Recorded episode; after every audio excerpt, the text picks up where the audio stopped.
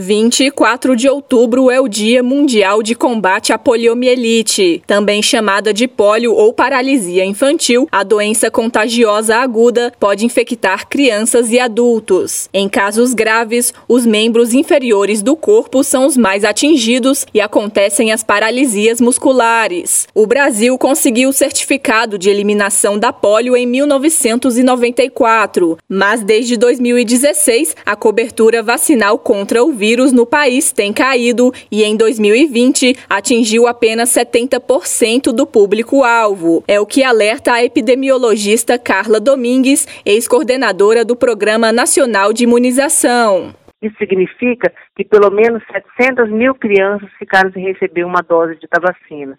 Isso abre espaço para que uma pessoa infectada pela polio, ao entrar no Brasil, possa contaminar outras pessoas e nós podemos voltar a ter a circulação da polio. A única forma de prevenção contra a poliomielite é a vacinação. Países como Afeganistão e Paquistão ainda possuem a circulação do vírus selvagem e, por isso, existem chances de a doença voltar a circular através da movimentação internacional, seja pelo turismo ou comércio. Reportagem Poliana Fontinelli.